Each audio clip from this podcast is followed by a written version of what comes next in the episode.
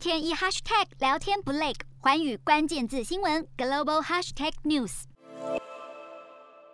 德国新总理肖兹当地时间十五号在国会发表施政方向。除了想积极带领德国改革，肖兹也对于近年来迅速崛起的中国首次说明了对中政策。肖兹表示，德国愿意与中国合作，包括气候危机、疫情、武器等领域的合作，并且进行公平、相互有利的贸易竞争。但同时，德国会捍卫自己的利益，不会对中国严重侵犯人权的状况视而不见。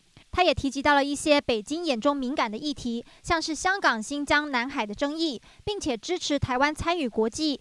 一改前总理梅克尔比较重视经贸、避谈人权和台湾问题的路线，对中政策有明显的转向。四大公投，人民做主，民意风暴来袭，政府如何接招？锁定十二月十八日晚间十点，有凭有据看台湾特别节目，决战四大公投议题，独家剖析，就在环宇新闻 YouTube 频道直播。